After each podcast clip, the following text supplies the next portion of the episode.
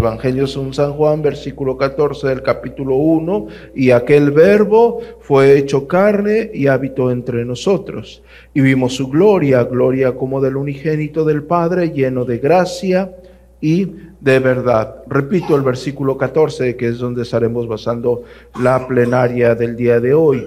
Versículo 14, y aquel verbo de que de quien habla, de nuestro Señor Jesucristo, de Dios mismo, y aquel verbo fue hecho carne.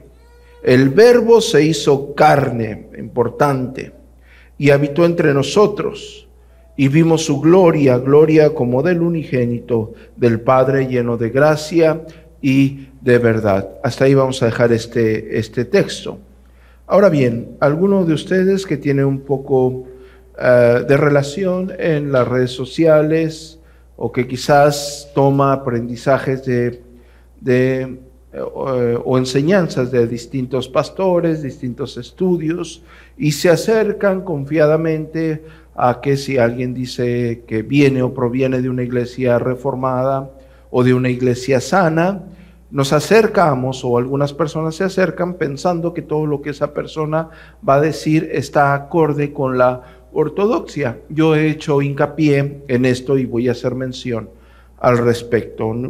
Una cosa son las perspectivas particulares de las cuales pende la teología o el resultado exegético de un ministro o de un miembro.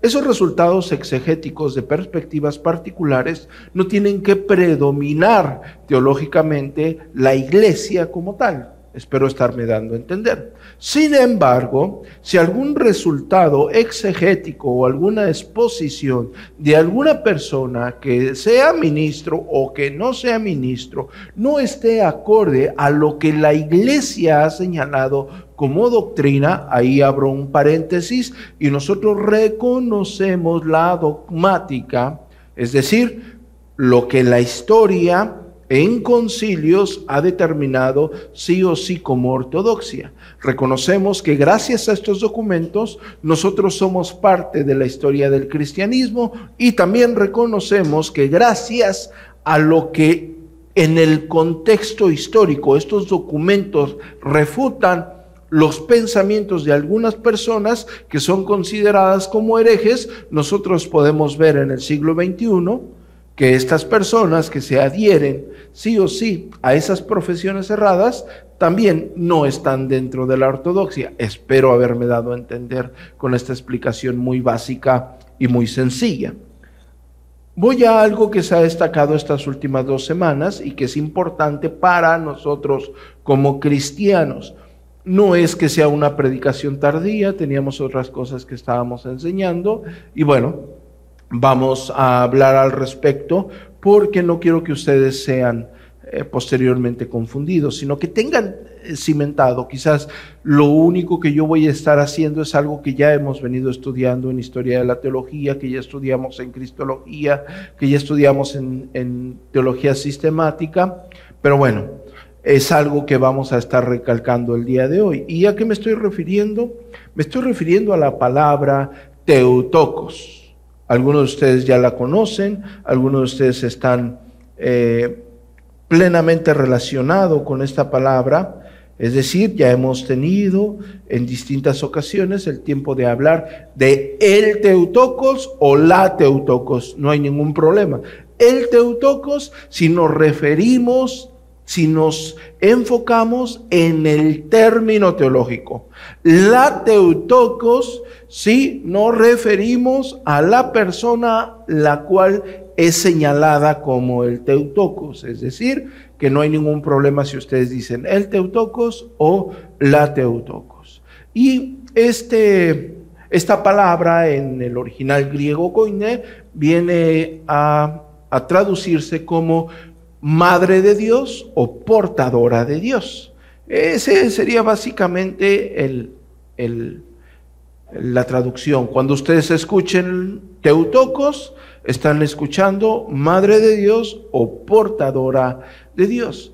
¿Y por qué se puso de moda la palabra Teutocos, si lo quieren ver, o, o, discrepar y meterse a indagar en la Teutocos o el Teutocos. Eh, no voy a mencionar el nombre del ministro porque no quiero entorpecer la vida o la mente de alguien, ¿no?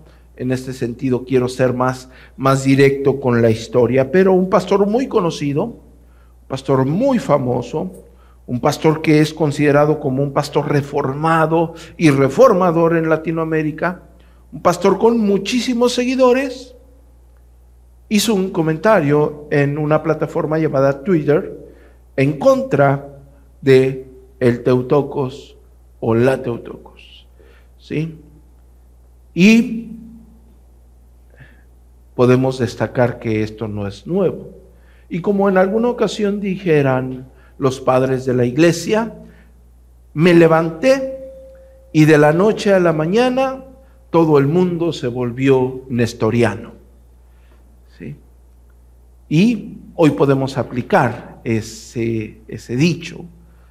Nos levantamos y de un día para otro miles de personas, cientos de personas, iglesias denominacionales en, en, la teología reformada que creen en las doctrinas de la gracia,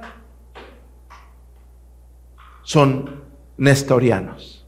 Y voy a hablar más al respecto. ¿sí? Primero, voy a ir por partes para que ustedes eh, entiendan de qué se trata. Y es muy importante en esto, en este concepto, ustedes no pueden fallar como cristianos. No pueden. Quizás en otro, en otra rama teológica que no sea doctrina periferia, no hay problema. Y lo digo en toda la extensión de la palabra. ¿Por qué? Porque somos seres humanos, finitos, con con errores, puedo equivocarme, yo puedes equivocarte, tú no hay problema. Pero en esta doctrina no puedes fallar, porque tú eres cristiano, tú crees en Jesucristo. Y si no sabes quién es Jesús, tienes un problema. Si tú no sabes quién es Jesús teológicamente, tienes un problema muy grande. Y como en alguna ocasión diría el sabio en Eclesiastés, no hay nada nuevo bajo el sol, esta herejía no es nueva. ¿Sí? La herejía nestoriana no es nueva. ¿Sí? Pero voy a hablar más adelante de esto. Primero, como ya lo dije, y quiero que tomen nota, Teutocos dentro de los concilios, y lo voy a hablar más adelantito, se está enfocando en Jesucristo, no en María. Aquí hay un problema de concepción. Y quiero abrir otro paréntesis. ¿Sí? Quiero abrir otro paréntesis y muy grande. Desgraciadamente, el evangelicalismo del siglo XX, del siglo XXI, quizás siglo XIX, ¿sí? se ha enfocado en, odiar, en repudiar todo lo que tenga alguna relación con el catolicismo apostólico romano. Repito, de alguna forma, nuestra, la mayoría de nuestras iglesias evangélicas se han encargado de meter un tipo de repudio hacia todo lo que tenga que ver con el catolicismo. ¿Sí? Catecismo, no, eso es de los católicos. Cuello clerical, no, eso es de los católicos la copa para la Santa Cena y el vino, no, es de los católicos. Y, los credos antiguos, no, es de los católicos. Los concilios, no, esos son de los católicos. No, hermanos. Una cosa, una cosa, y quiero que esto quede bien claro, una cosa, denominacionalmente hablando, es la Iglesia Católica Apostólica Romana y Mariana. Una cosa es ellos como institución y una cosa es el cristianismo universal o católico. Católico significa universal. Una cosa es el cristianismo católico, es decir, universal.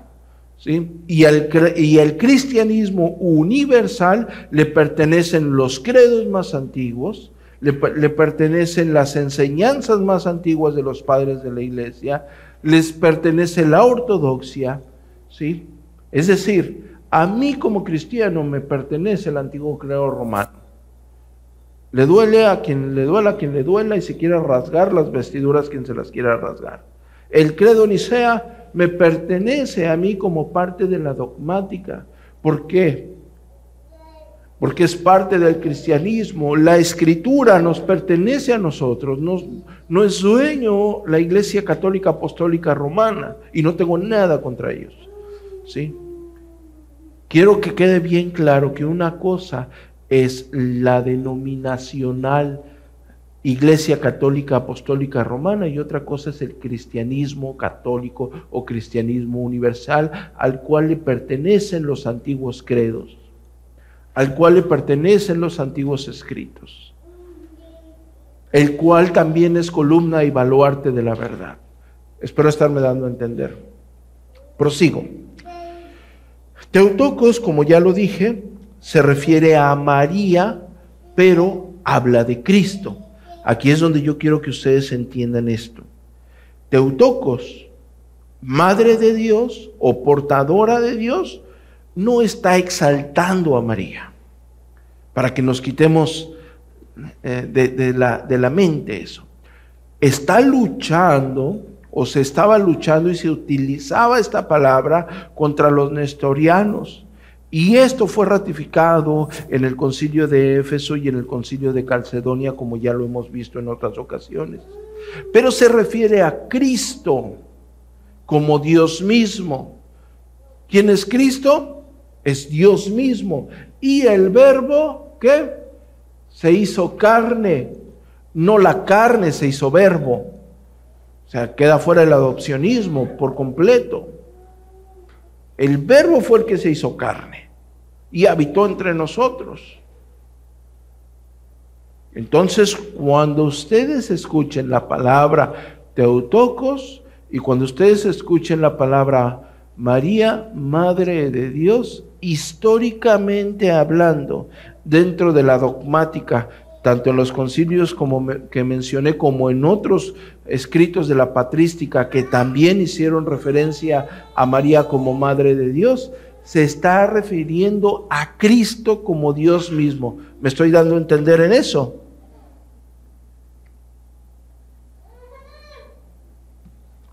No es que no es que María sea antes que Dios o sea coeterna con el Padre o sea María superior al Hijo en cuanto a dignidad. Y ni siquiera podemos decir que igual a Él, ni tampoco en el sentido que haya sido la madre de la naturaleza divina del Hijo encargado, encarnado, sino en cuanto a que lo que de ella nació fue en verdad el verbo eterno de Dios hecho carne. Por lo tanto, María es madre de Dios. ¿Me estoy dando a entender con eso? Cristo es Dios. Si tú no crees que Cristo es Dios, tenemos un grave problema. Cristo es Dios, la segunda persona de la Trinidad. Entonces, ¿María fue madre de Dios?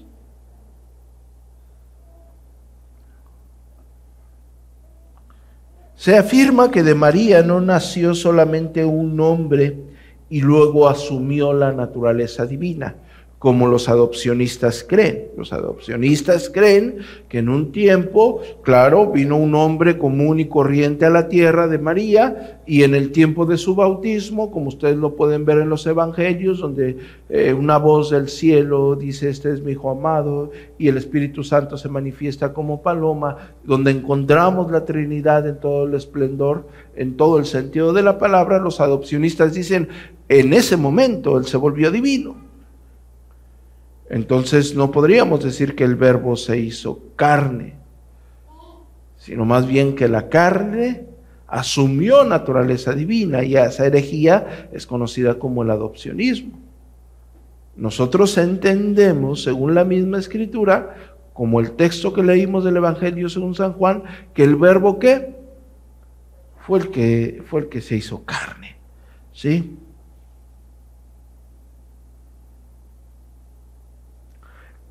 De esto hay doctrinas relacionadas, como ya he hablado, de la unión hipostática, ¿sí? Eh, de la palabra hipóstasis, que hace referencia a la encarnación y se trata de la convivencia de la naturaleza divina y la naturaleza humana en Cristo. Nosotros ya tuvimos una, una, una enseñanza particular sobre la unión hipostática. Recordamos que, que los mismos concilios hablan, ¿sí? y nosotros entendemos que Cristo tiene dos naturalezas, pero no son dos personas eh, diferentes. Es una sola persona con dos naturalezas, una divina y una qué? Humana. Y estas dos naturalezas son inseparables. Y también podríamos hablar, aunque hay muchos conceptos acerca de la gnosis, que, gnosis en griego koiné es vaciamiento, pero recordamos que hay, eh, hay infinidad de conceptos al respecto, ¿no? ¿Sí? Entonces, únicamente quiero, quiero dejarlo como el dato a, a proseguir, ¿sí? Entonces podremos decir que permanecieron unidas ambas naturalezas, la humana y la divina, en una sola persona, lo que se conoce como unión hipostática en Jesucristo. Inconfundibles e incambiables, indivisibles e inseparables. Repito, dos naturalezas en una persona, Cristo naturaleza divina y naturaleza humana, ¿sí? En Cristo, una sola persona, dos naturalezas. Estas dos naturalezas son inconfundibles. ¿Qué quiere decir? Que no se pueden confundir. Incambiables, indivisibles, pero también son inseparables. La herejía nestoriana decía que estas doctrinas eran divisibles y eran separables. La herejía del eutequianismo decían que estas naturalezas eran confundibles y eran cambiables. Es por ello que se utiliza esta palabra contra estas personas, es decir, cuando hablamos del Teutocos o la Teutocos, estamos refutando o la iglesia temprana o la iglesia primitiva o la iglesia patrística, como lo quieran mencionar, estaba refutando tanto el, el nestorianismo y el eutiquianismo. ¿sí? El nestorianismo fue refutado en el concilio de Efeso en el año 432 y ellos afirmaban que estas naturalezas de una sola persona eran indivisibles, eran divisibles y eran separables. Y el concilio deja en claro que estas naturalezas son indivisibles y son inseparables. Por eso los nestorianos básicamente afirman que hay dos personas Sí, una humana y una divina. El nestorianismo o difisismo del griego dis y piscis, naturaleza, dis, dos, dos naturalezas, considera a Cristo radicalmente separado en dos naturalezas, una humana y una divina. Completas ambas de modo tal que conforman dos entes independientes, es decir, ellos creen en dos personas unidas en Cristo, que es Dios y hombre al mismo tiempo, pero formado de dos personas distintas. Principalmente Nestorio sostenía que Cristo era un hombre en el que había ido a habitar Dios, escondiendo la persona eh, humana eh, de la divina, es decir, la divina absorbe o es puesta por la humana. ¿Sí?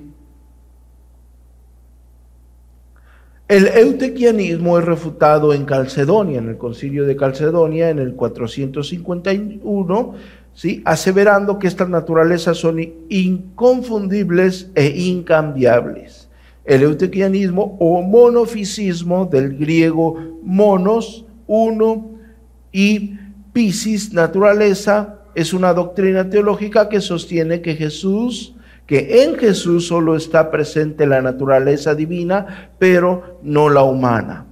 ¿Sí? Lo que se afirmó en Calcedonia al respecto es todo lo contrario, ¿sí?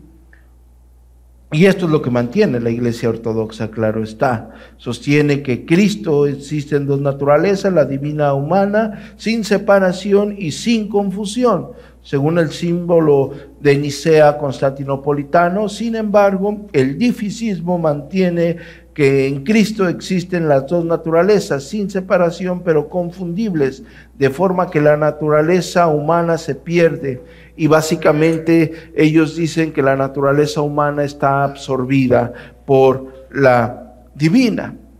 Estos concilios que ya hemos mencionado fueron en el 431 y en el 451. 431 Éfeso y 451 Calcedonia. Básicamente, cuando ustedes escuchen hablar de la, de la Teutocos o el Teutocos, estamos hablando de la Madre de Dios o la portadora de Dios. Por eso dije, estos, estos nombres suenan, pastor, son muy católicos. Es muy católico. Históricamente, históricamente, dogmáticamente, teológicamente, se está usando esta palabra para exaltar la divinidad de Cristo no la de María. Por supuesto, como todo, esto, esta palabra tuvo su, su deficiencia. ¿Por qué? Porque de ahí, incluso eh, varios eruditos católicos, de ahí proviene la inclinación también a exaltar a la persona de María. ¿Sí me explico? Sí, claro que por supuesto que tuvo su, su consecuencia, como en la mayoría de los casos, pero estrictamente hablando, en historia y en teología, bajo ese argumento, exalta la divinidad de Cristo. No sé si me estoy dando a entender. Yo les he dicho anteriormente, bueno, la mayoría de los herejes hacían las cosas de buena voluntad, querían exaltar la divinidad de Cristo, ¿sí? Pero, pero hacían cosas que no concordaban con la escritura. Y siempre que existían controversias en, aquel, en la iglesia temprana, estaban los concilios. Y en esos concilios se reunían los obispos, en los cuales eh, había una confrontación de parte de los argumentos, en este caso Nestorio, y por el lado, por el lado ortodoxo Cirilo, ¿sí? para refutar lo que Nestorio decía, para refutar y hacer frente a algo que dañaba a la iglesia o dañaba el concepto que la iglesia debería de tener de Cristo. No sé si me estoy dando a entender. Hay una pregunta muy básica en esto que yo estoy hablando y es ¿por qué no solo es correcto, sino necesario decir que María es madre de Dios? Es decir, ¿por qué es correcto y necesario utilizar la palabra teutocos? Una, nosotros somos cristianos ortodoxos, ¿sí? Eh, me refiero a la palabra, no, no, no a la iglesia ortodoxa como tal, ¿no? Pero estamos afiliados a la iglesia primitiva, no sé si me estoy dando a entender. Es decir, nosotros concordamos con la iglesia primitiva. No estamos, no somos herejes. No estamos fuera de la ortodoxia. Nos adherimos, eh, como lo hicieron en el tiempo de la Reforma Protestante con las confesiones. O sea, las confesiones tenían también la finalidad de decir, miren, nosotros estamos adheridos al pensamiento de la iglesia primitiva. Nosotros no estamos lejos del pensamiento de la iglesia primitiva. Creemos igual. Nuestra interpretación de las escrituras es totalmente saludable. Es igual que lo interpretaron los padres de la iglesia. Ahora, es necesario que ustedes entiendan la palabra teutocos y la usen la palabra teutocos sin ningún temor, porque es parte de su historia del cristianismo.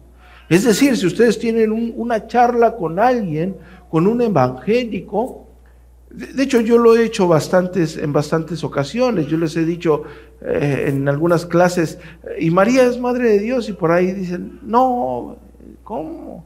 Bueno, yo se, entiende, no se sabe, no entienden no entienden aún la profundidad del concepto. ¿sí? Yo te preguntaría ahorita, ¿Cristo es Dios mismo? ¿Cristo es Dios mismo? ¿María es Madre de Dios?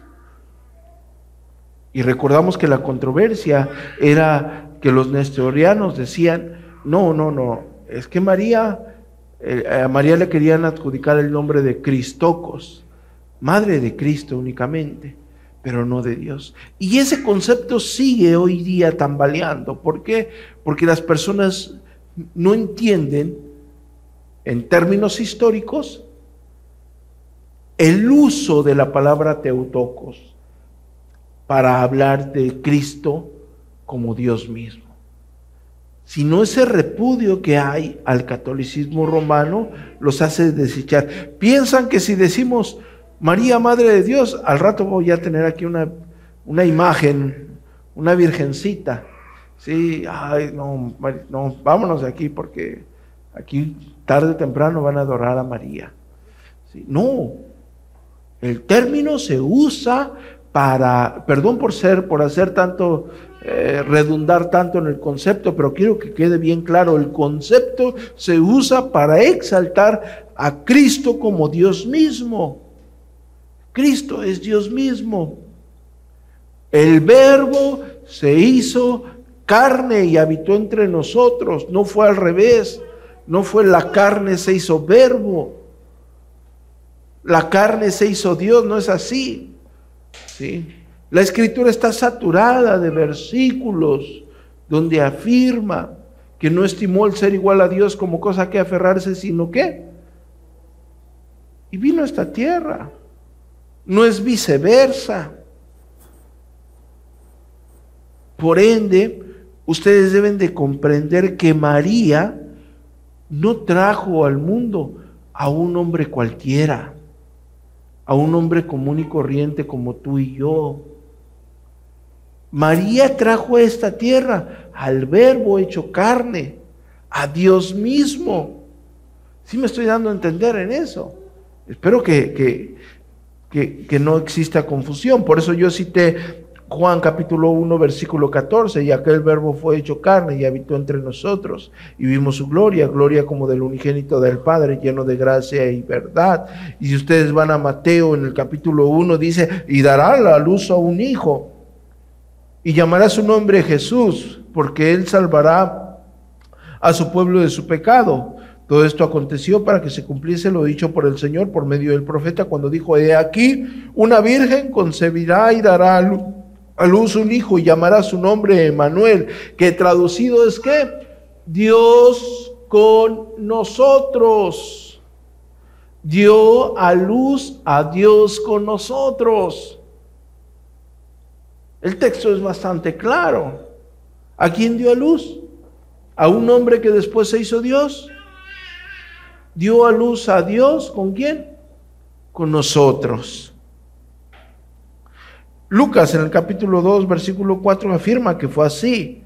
Y José subió de Galilea, de la ciudad de Nazaret, a Judea, a la ciudad de David, que se llamaba Belén, por cuanto era la casa y la familia de David, para ser empadronado con María, su mujer, desposada con él la cual estaba encinta y aconteció que estando ellos allí se cumplieron los días de su alumbramiento y dio a luz a quién? A su hijo primogénito. decir, no apareció de la nada.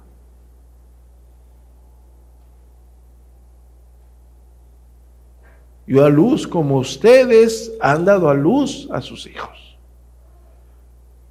Es en serio. Los mismos dolores de parto. ¿Por qué? Porque María no es divina. ¿Sí me entienden esa parte? María tuvo sus achaques de embarazo igual. Y José la tenía que llevarle ahí por los antojos. Igual. ¿Por qué? Porque María no es divina. Pero a quien dio a luz no fue un hijo normal, terrenal, como tú y como yo, carnal como tú y como yo. No es así. La Biblia no enseña eso. La Biblia enseña que a quien ella dio a luz es a Emanuel, a Dios con nosotros, a Jesús, al verbo hecho carne.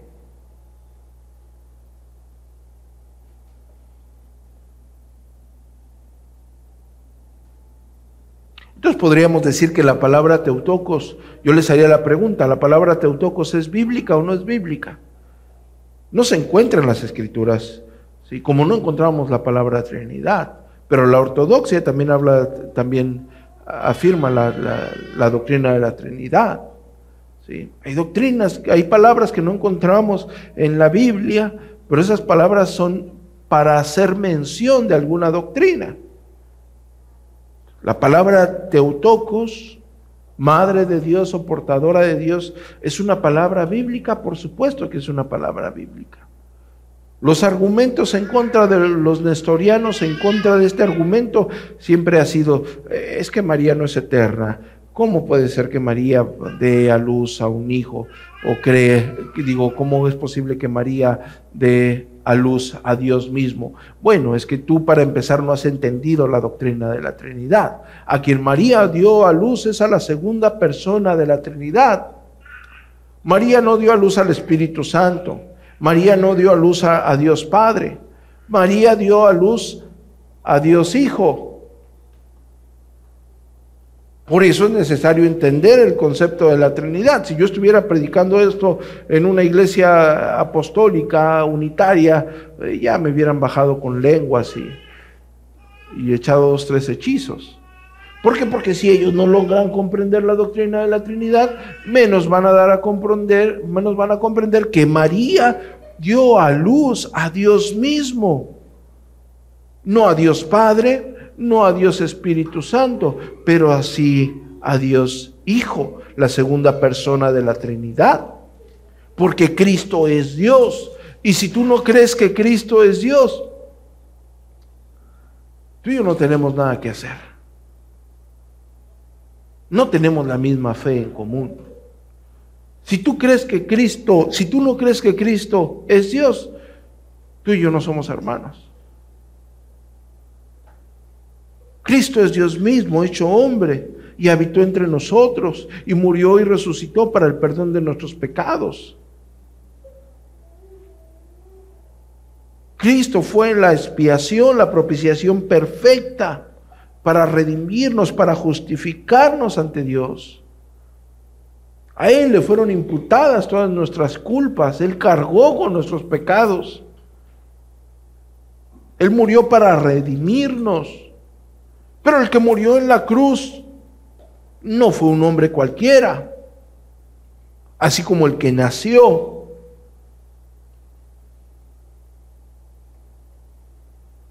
¿Sí me estoy dando a entender?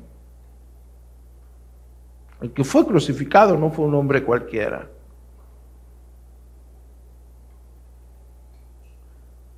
Él llevó nuestras culpas, Él llevó nuestras cargas, Él llevó nuestros pecados.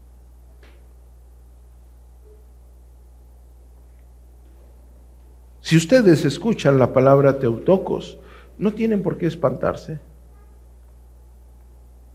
Si alguien les dice, María es la Madre de Dios, no tienen por qué espantarse. Quizás, quizás algunos feligreses católicos usan esa palabra para exaltar a María. Bueno, se entiende que en todos hay ignorancia, como eh, también de este lado hay ignorancia. ¿sí? El término se usa única y exclusivamente para exaltar a Cristo como Dios mismo. De eso se trata.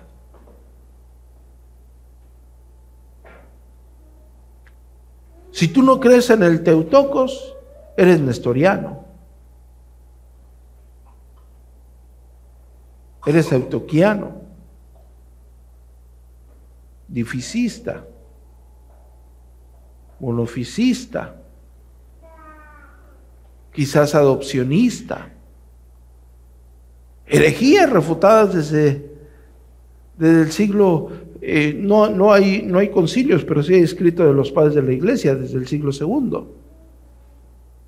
Es decir, siempre ustedes recordarán, y yo lo he enseñado en más de una ocasión, cuando hablamos eh, de herejías, hablamos de lo que está en la Biblia. Si nosotros vamos a los Gálatas, ¿a quién refuta el apóstol Pablo? A los ebionitas, judaizantes que querían, valga la redundancia, judaizar al cristianismo. Si ustedes van a la carta Colosenses, ¿a quién refuta? A los docetas, a los gnósticos. Si ustedes van a primera de Juan, ¿a quién está refutando? A los docetas. Los docetas, los gnósticos y los judíos, en términos generales, ya vendrían antes de que nuestro Señor Jesucristo estuviese en esta tierra, ya venían formando círculos o comunidades intelectuales, eran, eran distribuidos los pensamientos y como ustedes lo saben, no todos pensaban lo mismo. Hay infinidad de pensamientos gnósticos, infinidad. Y como, acostumbraba la iglesia, ¿sí? siempre se hacía frente a una herejía, no se dejaba pasar. La doctrina de la salvación era atacada por los ebionitas de tal forma que querían que los cristianos volvieran a las leyes judías. ¿Y qué hace el apóstol Pablo en Gálatas? Si alguno predica otro evangelio diferente a ese, es anatema, es maldito. Versículo 3, capítulo 3 les dice perros, malos obreros, mutiladores del cuerpo. El apóstol Juan les dice para refutar a los docetas, si alguno no cree que Cristo, que Dios vino en carne, ¿cierto o falso? Porque había necesidad de refutar esas herejías. Lo mismo sucede en los concilios, en Nicea, estás peleando contra Arrio, con un hombre, un hereje que decía que Cristo era una criatura. Y para eso está el concilio Nicea. Y se refuta en el concilio Nicea el pensamiento de Arrio. Lo mismo sucede en Efeso con el nestorianismo.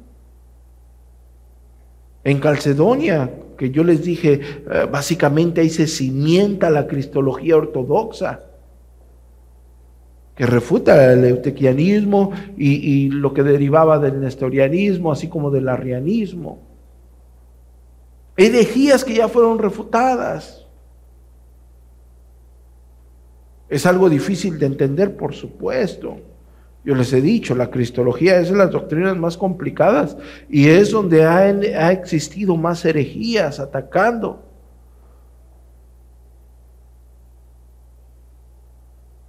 Pero si tú no sabes quién es Cristo, si tú no sabes cómo la iglesia ha defendido la persona de Cristo, yo te invito a, reconvenir en todos estos escritos, ¿sí? Se habla mucho de los siete concilios o los, los siete, eh, sí, los siete concilios ecuménicos, ¿no?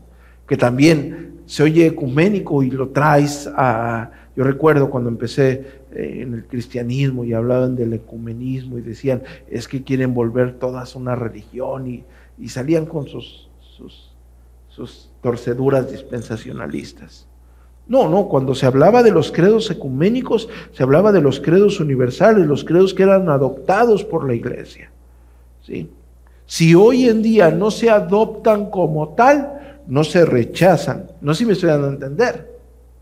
¿sí? Porque si hoy en día viene alguien a decir que Cristo es una criatura, es un arriano. vas en contra de la ortodoxia.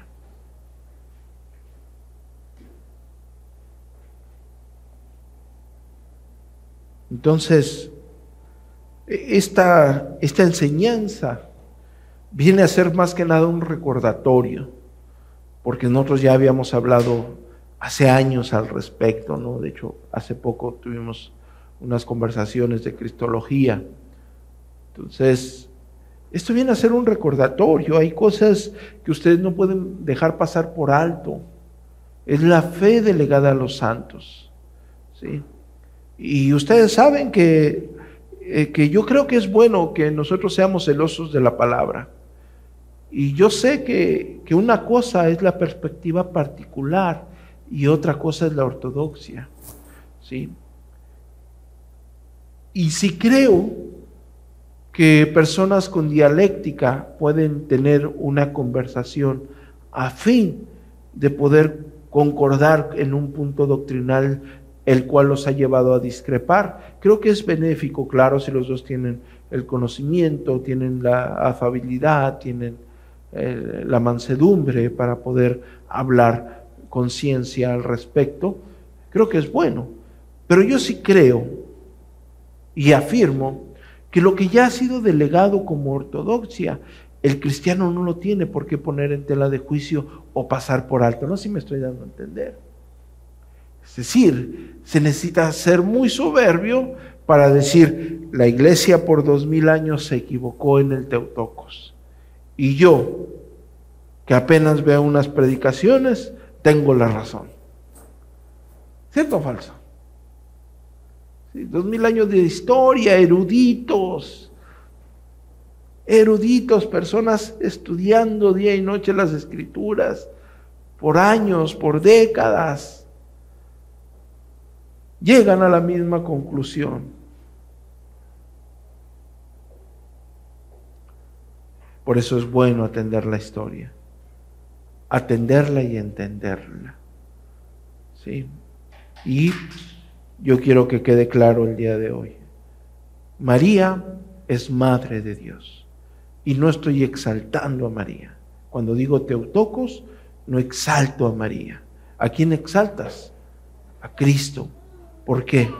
Porque Cristo es Dios mismo hecho hombre. Cristo es que Dios mismo hecho hombre. Acuérdate de la palabra, Teutocos.